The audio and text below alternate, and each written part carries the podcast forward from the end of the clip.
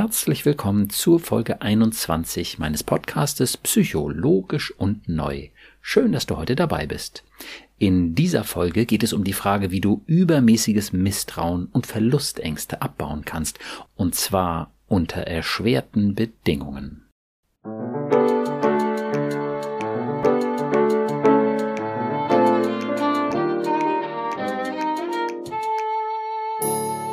Psycho, logisch und neu. Mein Name ist Burkhard Düssler, ich bin Facharzt für Psychotherapie und ich habe einige besonders logische, positive und neue Konzepte entwickelt, um unsere Gedanken- und Gefühlswelt zu verstehen. Mit den Gästen meines Podcastes spreche ich über ihre persönlichen Erfahrungen zu dem jeweiligen Podcast-Thema und ich versuche ihnen mit meinen neuen Konzepten einen guten Schritt weiterzuhelfen. Heute spreche ich zum zweiten Mal mit meinem Podcast-Gast Maja. Hallo Maja. Hallo. So nenne ich dich hier im Podcast, auch wenn du nicht so heißt. In unserem ersten Gespräch ging es ja um dein Misstrauen gegenüber deinem Freund, den wir hier Paul nennen.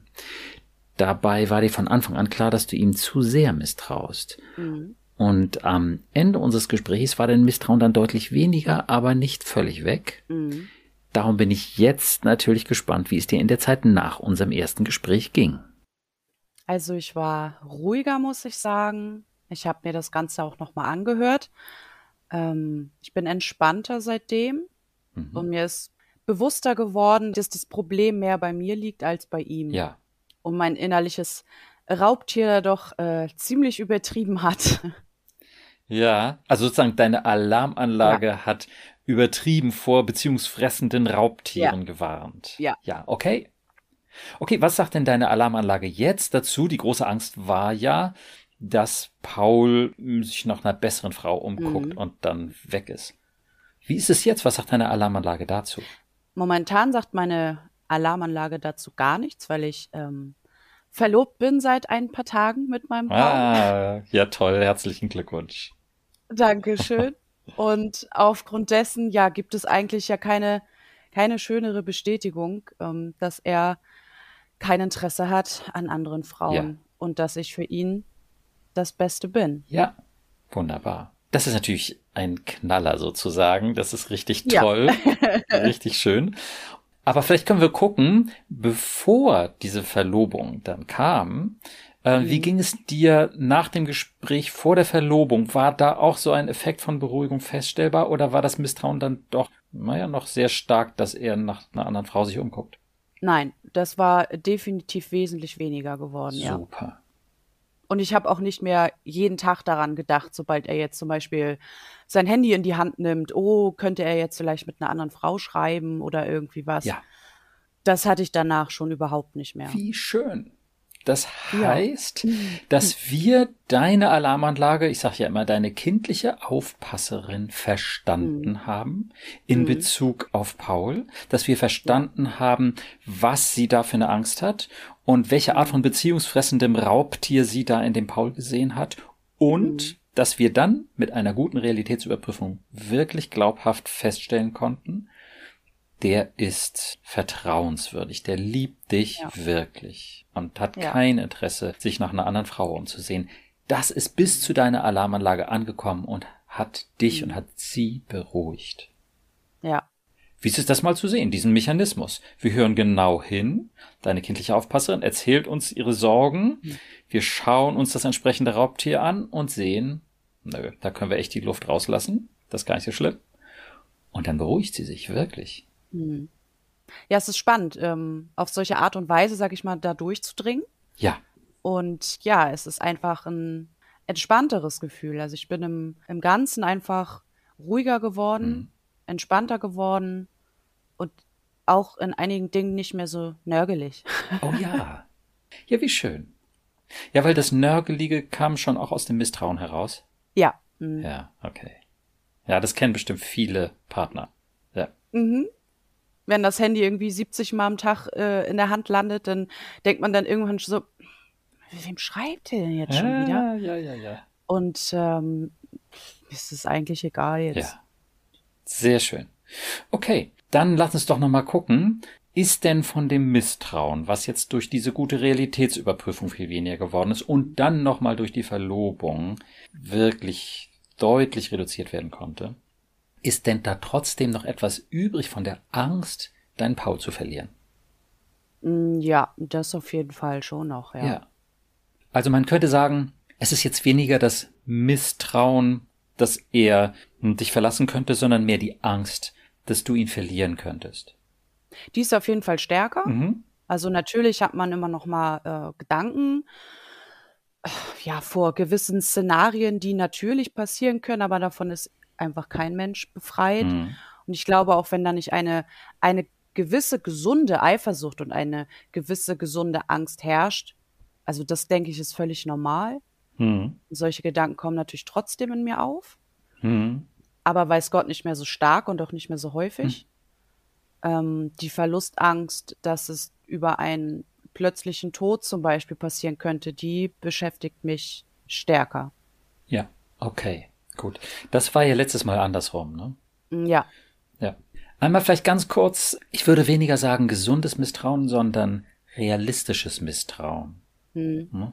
Denn naja, das ist natürlich auch immer eine Grauzone. Wie groß ist ein realistisches Misstrauen? Aber ähm, ein gesundes Misstrauen ist vielleicht schwerer zu definieren. Wenn man sagt, ein realistisches Misstrauen ist ein bisschen klarer, weil was ist realistisch jetzt bei Paul? Ja, derzeitig ist es realistisch, dass er wohl bei mir bleibt und dass er da keinen Mist machen würde. Ja, und zwar total realistisch. Ja. Also es wäre völlig widersinnig nach all dem, was war. Ihr seid drei Jahre zusammen und ähm, auch abgesehen von der Verlobung haben wir ja festgestellt, hm. dieses Misstrauen, also wenn das gesund ist, würde ich sagen, ist es minimal. Hm. Wirklich ja. minimal. Wie ist es das vielleicht nochmal zu sehen? Gesund zu ersetzen durch realistisch. Ja, es macht durchaus Sinn. ja, und dann ist es einfach, dann bleibt nicht mehr viel übrig von ja. dem, ne, was da noch gesund ja, ist. Ja, das stimmt. Sehr schön. Okay, dann können wir uns diese Verlustangst nochmal angucken. Mhm. Denn das ist ja jetzt logischerweise übrig geblieben. Das war mhm. vorher die kleinere Angst. Ja. Und ja, die ist dann jetzt halt auch noch da. Ja. Ihn zu verlieren mhm. durch ja, einen Unfall oder Krankheit oder sowas. Ja, also am, am schlimmsten ähm, das ganz plötzliche durch einen Unfall. Mhm. Aber natürlich auch durch eine schwere Krankheit, dass es ein Prozess werden würde und ja, er stirbt. Ja, okay. Wie hoch ist, wenn du in diese Richtung jetzt gerade nochmal gedacht hast, der Stresslevel einer kindlichen Aufpasserin jetzt? Ihr könntet Paul verlieren durch einen Unfall oder durch eine schwere Krankheit. Ziemlich hoch, ähm, weil ich merke, dass eh schon wieder die Tränen fast in die Augen schießen. Oh ja. ja. Warum ist das so? Also wenn wir jetzt auch nochmal wieder den Realitätscheck machen, Paul ist gesund, hm. verhält sich nicht übermäßig riskant, hm. hat jetzt nicht irgendwie, was weiß ich, äh, irgendein gefährliches Hobby oder fährt wie ein irrer Auto oder so oder Motorrad. Nein. Also er ist beruflich ähm, viel auf der Straße durch die mhm. Arbeit. Ja. Er sitzt mehrere Stunden am Tag im Auto. Mhm. Und das reicht für mich schon aus, diese Angst, weil man muss ja nicht immer schuld sein an einem Unfall. Ja. Okay dann können wir wieder ein bisschen so, wie ich es auch das letzte Mal gemacht habe, quasi von außen nach innen gehen. Erst mhm. die äußeren Umstände uns angucken und dann ein bisschen tiefer in die Psyche gucken. Mhm. Naja, und ich würde halt generell sagen, wenn man Angst hat, einen Menschen zu verlieren, dann kann man sich fragen, wie hoch ist die Lebenserwartung dieses mhm. Menschen? Ja, es geht immer um Wahrscheinlichkeiten. Du hast völlig recht. Jedem von uns kann irgendwie ein Unglück passieren. Er mhm. kann sterben. Aber wie wahrscheinlich ist das? Und das kann man ein bisschen ablesen an der Lebenserwartung. Wie hoch ist die Lebenserwartung von Paul? Also ich glaube, ein Mann, der oder ein Junge, wie auch immer, der jetzt so etwa geboren wird oder ja, vielleicht auch vor 20, 30, 40 Jahren geboren wurde, hatte irgendwie eine Lebenserwartung von irgendwie 75 Jahren oder 80 Jahren so. Hm. Wenn, wenn man älter wird, dann hat man ja schon einen Teil des Lebens geschafft ja. und überlebt sozusagen, dann steigt das auch ein bisschen. Wie mag seine Lebenserwartung sein? Ja, ich würde schon so in die Richtung tendieren. Ja. 80 Jahre, knapp 80 Jahre vielleicht. Ja. ja. Okay. Wie ist das, wenn du das siehst? Ja, das ist ja immer noch zu wenig Zeit, die ich mit ihm verbringt habe. Ah, wie alt sollte er werden?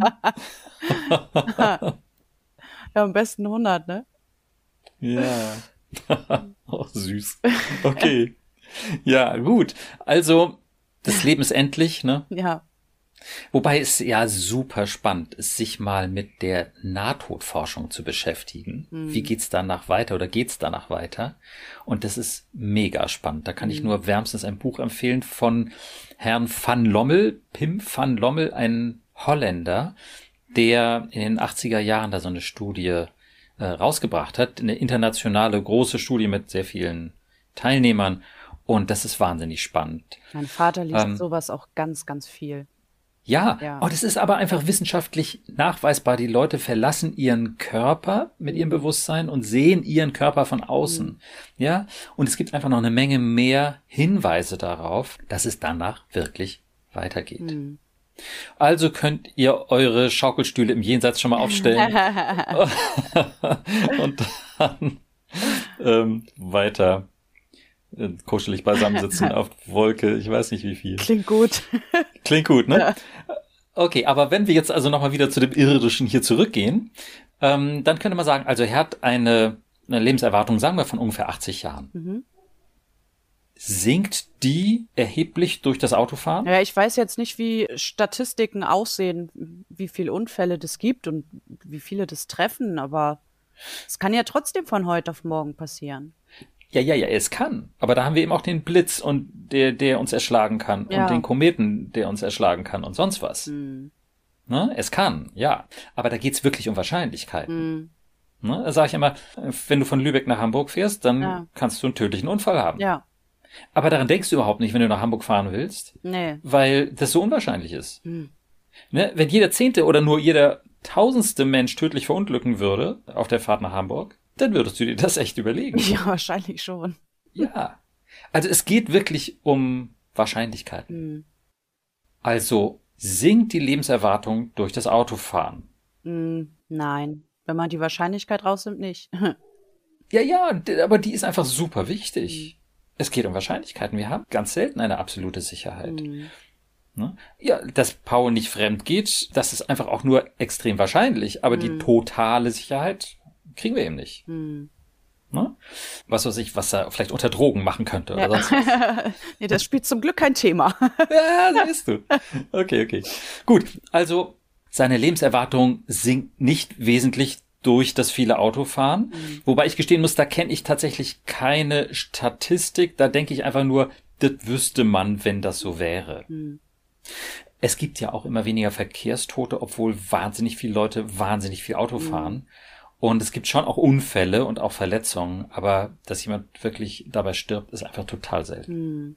Selten ist schon zu viel. aber total selten ist irgendwann dann okay. Ja?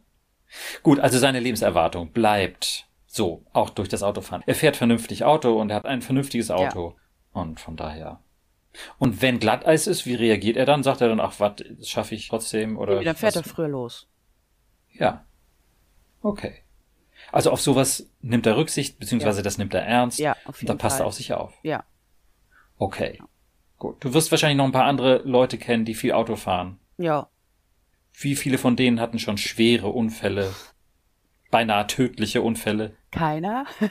oh, sieh mal an, da haben wir es wieder mit der Wahrscheinlichkeit. ne? Wenn du dir das anguckst, was weiß ich, wie viel hundert Millionen Kilometer diese ganzen Leute zusammengenommen gefahren sind, mhm. die du kennst, ohne einen schweren Unfall. Mhm. Na, da haben wir es wieder mit der Wahrscheinlichkeit. Ja. Okay, was sagt deine kindliche Aufpasserin jetzt hinsichtlich des Autofahrens? Tja, du hast recht.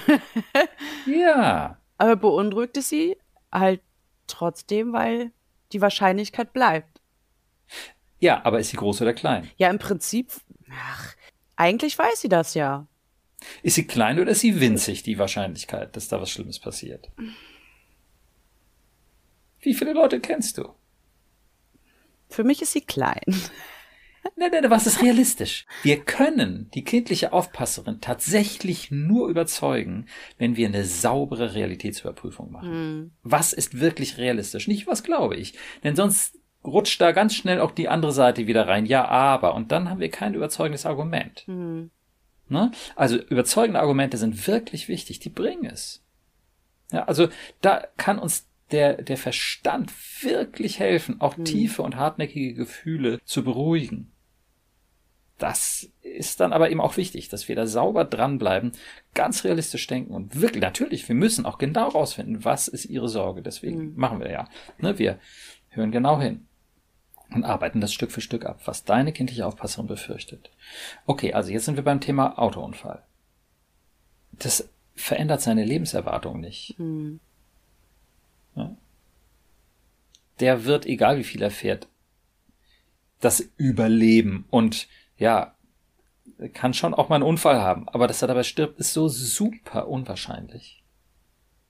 Ja, realistisch betrachtet weiß ich das. Ja, wie ist das genau? Jetzt ist es wichtig. Da haben wir wieder dieses Phänomen mit dem Ja, aber. Mhm, ne? Genau. Das, ja, das Ja, aber sollten wir uns anhören, wenn die kindliche Aufpasserin eine neue Angst zu berichten hat oder wenn wir ihre Angst noch nicht richtig verstanden haben. Mhm. Aber wenn wir jetzt ihre Angst richtig verstanden haben, dann sollten wir nicht uns von dem Ja, aber ablenken lassen, mhm. Sondern dann haben wir jetzt das entsprechende Raubtier gut definiert und verstanden und können es uns einfach genau ansehen. Und dann sollten wir nicht wieder in das Ja, aber abspringen. Mhm. Sondern dann sollten wir das zu Ende durchziehen und sagen, okay, wie ist es jetzt? Wie wahrscheinlich ist es, dass da was passiert? Mhm. Wie wahrscheinlich ist es, man kann es auch andersrum ähm, formulieren, dass er, ja, dass er in Sicherheit ist, obwohl er eben auch viel Auto fährt? Wie groß ist die Wahrscheinlichkeit? Ja, die Wahrscheinlichkeit ist sehr gering. Die ist extrem gering, dass irgendwas passiert. Mhm. Und die Wahrscheinlichkeit, dass er in Sicherheit ist, ist extrem groß. Du kennst keinen ja. Menschen, obwohl du so viele Menschen kennst und sicherlich auch eine Menge, die viel Auto fahren. Ja. Und niemandem von denen ist irgendwie was passiert. Und er fährt auch sicher. Ja. Das macht schon einen Unterschied. Das stimmt. Ne? Man weiß ja auch von den Statistiken her, dass Leute, die leichtsinnig fahren, sind ja oft junge Männer, mhm. einfach auch ein besonders hohes Unfallrisiko haben. Mhm. Und er zählt zu denen nicht. Wir sind ja auch nicht mehr die Allerjüngsten. Wir sind ja, ja keine genau. 20 mehr. Ja, und wer weiß, vielleicht ist er mit 20 wild gefahren oder nicht. Auf jeden Fall tut er ja. das jetzt nicht. Nein, macht er nicht. Und er wird es auch in Zukunft nicht tun.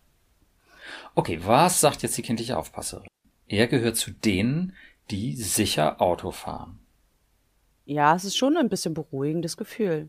Wo spürst du das? Im Herzen, im Bauch? Das ist jetzt immer wieder wichtig, ne? Wo spürst du das? Im Herzen oder im Bauch? Im Bauch. Äh, wenn, was ist da zu spüren? Wärme. Was noch? Beruhigung.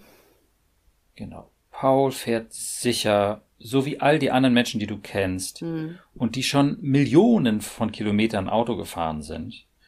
Und er ist da auch ein Routinier und er weiß, worauf es ankommt. Ja. Und es ist ihm sehr wichtig, heil anzukommen und so weiter und so fort.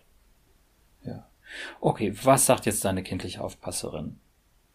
Ja, die ist gerade ein bisschen ruhiger und entspannter geworden. Mhm. Weil wir die Realitätsüberprüfung mhm. weitergemacht haben. Wenn wir jetzt gesprungen wären auf das Ja, aber irgendwie habe ich doch so ein komisches Gefühl, dann wäre sie jetzt nicht beruhigt. Nee, wahrscheinlich nicht. Ja, aber das ist genau der Unterschied.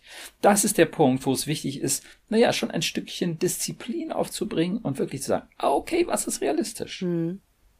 Ja? Und es ist einfach realistisch, dass seine Lebenserwartung dadurch unbeeinträchtigt ist. Mhm. Ja? Er wird alt. Mit ja. Autofahren. Genauso wie ohne Autofahren. Dein Wort in Gottes Ort. ja. Na gut, wir reden natürlich, wie gesagt, wir reden über Wahrscheinlichkeiten, ja. aber das würde ich jetzt einfach mal so formulieren, um jetzt nicht ewig mit irgendwelchen Prozentzahlen darum mhm. zu jonglieren. Der wird alt. Mhm. Das klingt doch ja? gut. Da bin ich ja, einverstanden. Ja, hervorragend. Stell dir vor mit 80. Ja. Ihr mit euren Schaukelstühlen ja. nebeneinander. Okay, was sagt jetzt die kindliche Aufpasserin? Der, der fährt gut Auto, der fährt sicher Auto, genauso wie all die anderen Leute, die du kennst. Und ähm, ja, der macht das. Mhm. Ja, hast recht. Ne? Und wenn er weiter sicher Auto fährt und keine wilden Überholmanöver macht und immer schön in den Rückspiegel guckt, bevor er die Spur wechselt, dann ist das alles im grünen Bereich. Mhm. Okay. Gut. Wollen wir das erstmal so stehen lassen? Mhm. Sehr schön. Okay, ähm, ja, wie ist der Stresslevel der kindlichen Aufpasserin jetzt? Von 0 gar nicht bis 10 maximal. Och, im Moment eigentlich so Vielleicht bei drei. Okay. Und wo war er vorher? Acht, neun? Ja, guck mal, was ein Unterschied. Hm. Nicht schlecht. ja. Das heißt, wir haben sozusagen diesen äußeren Faktor uns angeschaut und mhm. eigentlich so weit abgearbeitet, dass, dass, wir sagen können, so wie er lebt, so wie viele, viele andere Leute leben, mhm.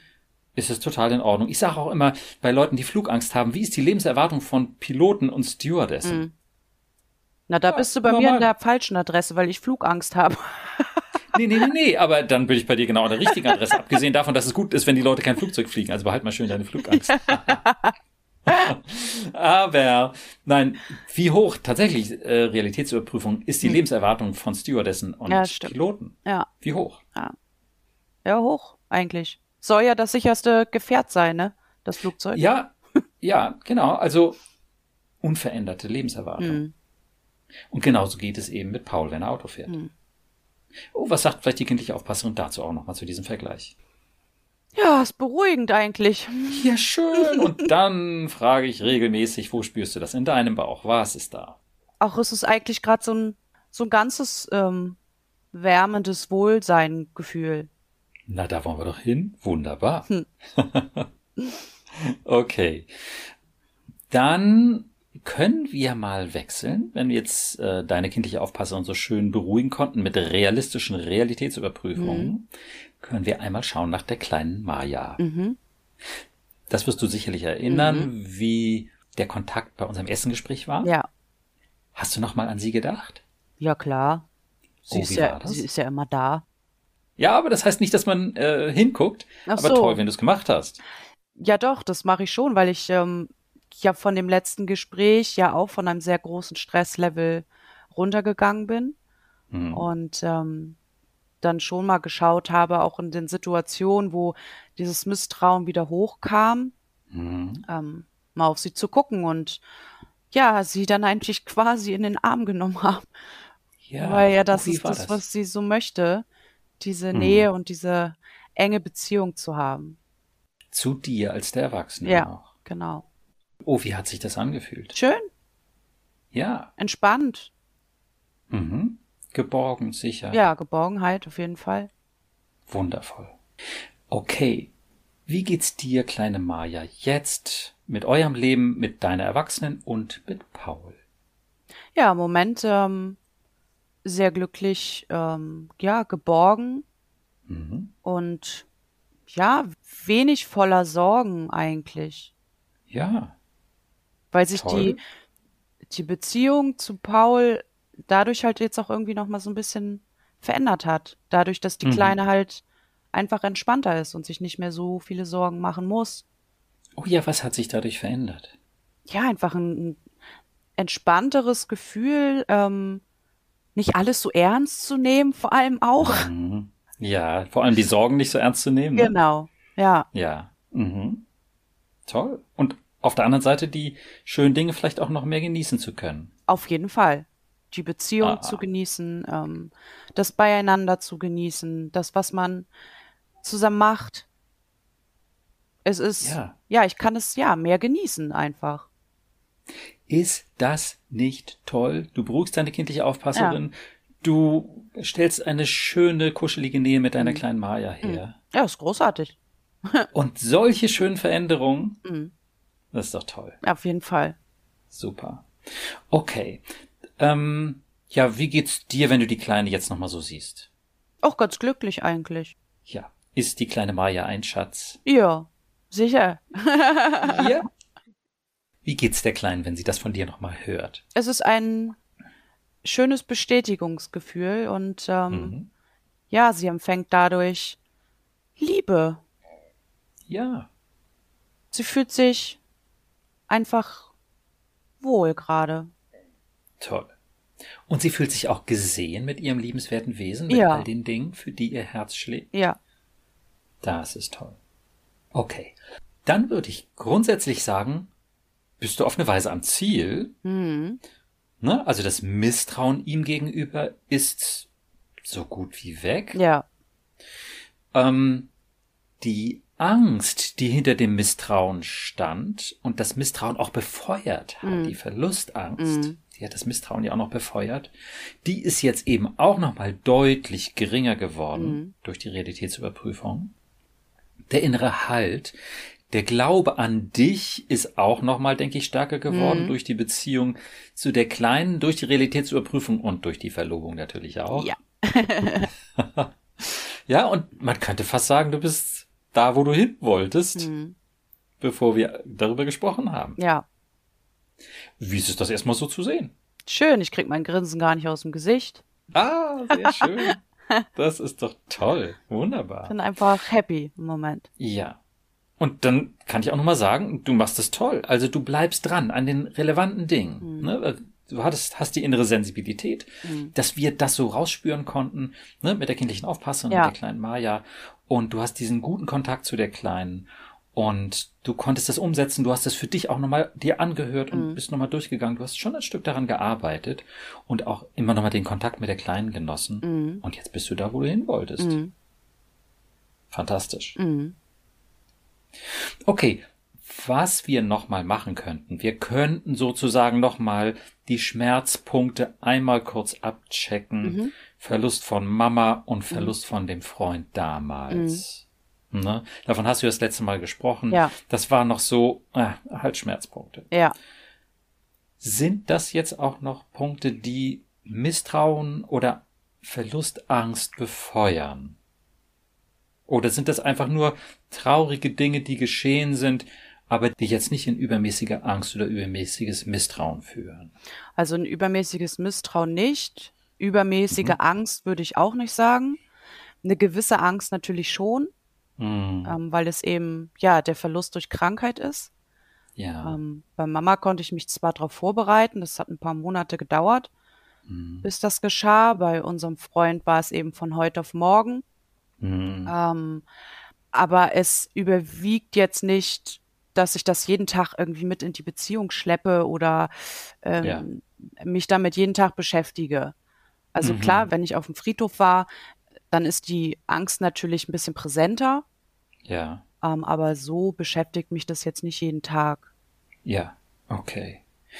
Also, dann würde ich sagen, das ist letztlich, ja, auf einem Level, mit dem du so leben kannst, ganz gut. Es könnte noch besser werden. Hm. A, nochmal durch Realitätsüberprüfung. Ja. Die, Verlustan die Verlustangst bezieht sich ja auf Paul. Hm. Und da könnten wir nochmal gucken, ähm, wie gesund ist Paul, wie wahrscheinlich ist es, dass sowas passiert. Und dann werden wir auch wieder feststellen, dass jetzt eben ja, er so gesund ist, dass seine Lebenserwartung, ja, wie gesagt, mhm. normal hoch ist. Mhm. Oder? Ja. Ja, okay.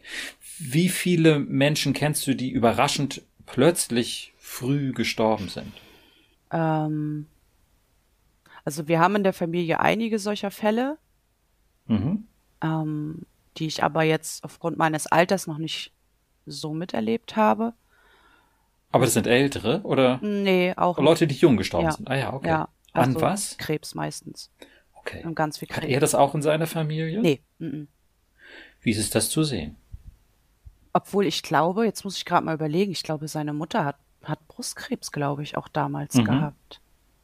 Aber ich glaube, okay. weit verbreitet ist es da aber nicht. Brustkrebs ist für Männer ja auch Genau, so deswegen, ja. Mhm. Nee, aber sonst haben die das in der Familie meiner Meinung nach nicht so stark. Wie ist es das zu sehen, dass Paul gesund ist und, wenn man so will, eben auch genetisch gesund ist? Ja, das ist schon beruhigend. Ähm, Wo spürst du das in deinem Körper? Am Herzen. Was spürst du da, wenn du siehst, Paul ist gesund, auch genetisch gesund, hat eine schöne hohe Lebenserwartung? Ja, es schlägt gerade nicht mehr so schnell. ja, was ist dann noch? Eine gewisse Beruhigung. Ja. Was ist noch in deinem Herzen? Naja, Hoffnung, ja. dass er eben nicht erkrankt, zumindest nicht daran. Schön ist es, diese Sätze positiv zu formulieren. Mhm. Das hilft einfach besser, das beruhigt mhm. besser, dass du sagst, er ist gesund und in Sicherheit. Mhm. Wie ist es, wenn du das so siehst? Paul ist gesund und in Sicherheit. Er hat ja trotzdem Risiken. Ja, aber eben eher besonders wenig als besonders viel, jetzt gesundheitlich, wenn er wirklich gesund ist.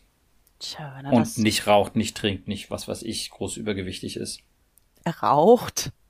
Ja, okay, Ein das sollte er sich. zu viel. Ja, das sollte er sich dann tatsächlich abgewöhnen. Mhm. Hat auch ein bisschen Übergewicht. Da arbeitet ja. er gerade dran. Ja, okay. Wobei ein bisschen ja nicht so gefährlich Nein, ist. Nein, ist jetzt nicht arg schlimm. Ja, okay. Gut. Ja, also wenn du das jetzt siehst, er ist jedenfalls genetisch gesund. Genetisch gesund ist schon mal gut. Ja, woraus besteht gut und wo spürst du es? Ja, im Herzen und im Bauch. Das ist beruhigend. Ja, Beruhigung. Beruhigung. Mhm. Wunderbar. Was noch? Weiß nicht, fällt mir gerade nichts anderes ein. Gefühl von Sicherheit vielleicht. Ja, schon. Mhm. Ja. Gut, also das könntest du auch noch mal verstärken, mhm. indem du es wiederholst. Mhm. Paul ist, ja, es ist immer schön, so eine kurze, griffige Formulierung zu haben. Mhm. Paul ist genetisch gesund. Mhm. So. Ne? Und er hat eine normal hohe Lebenserwartung. Ja. Positive, ja. realistische Formulierung. Ja. Ja? Mhm.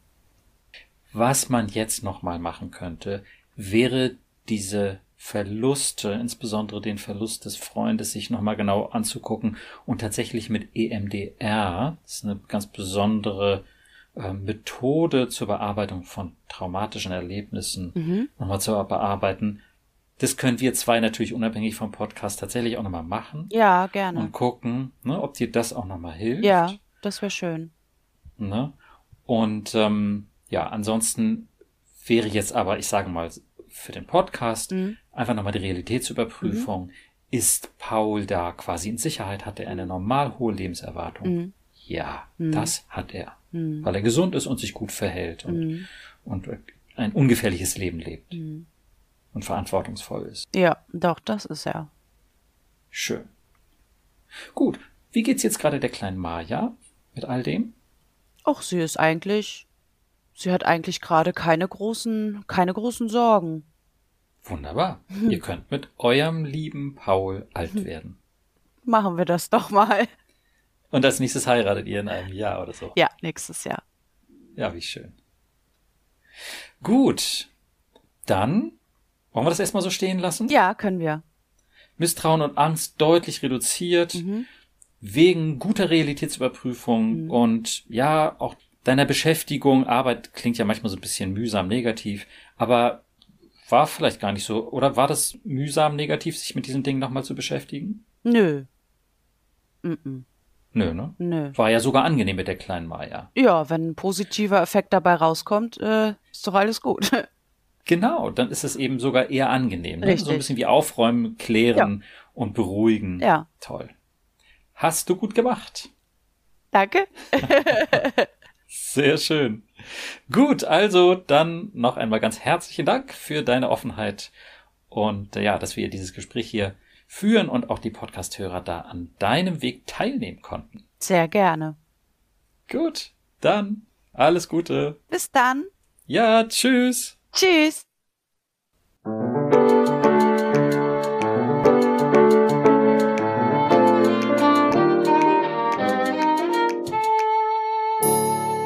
Psycho, logisch und neu. Vielen Dank, dass du heute dabei warst. Wenn du etwas aus dieser Folge für dich mitnehmen konntest, würde ich mich sehr freuen. Und natürlich auch, wenn du meinen Podcast abonnierst, bewertest und weiterempfehlst. Wenn du Fragen zu meinen Konzepten hast oder auch Kommentare und Wünsche für weitere Podcast-Folgen, schreibe uns gern auf unserer Instagram-Seite psycho-logisch und neu. Auf meiner Webseite psycho-logisch und neu.de logisch und neu, bitte immer in einem Wort, findest du verschiedene Seminarangebote und auch kostenlose Unterstützung, um von meinen Konzepten zu profitieren. Ich freue mich also, wenn du dann das nächste Mal wieder dabei bist und wünsche dir bis dahin viel Erfolg und tiefe Freude auf deinem Weg. Denn du bist es wert. Dein Burkhardt.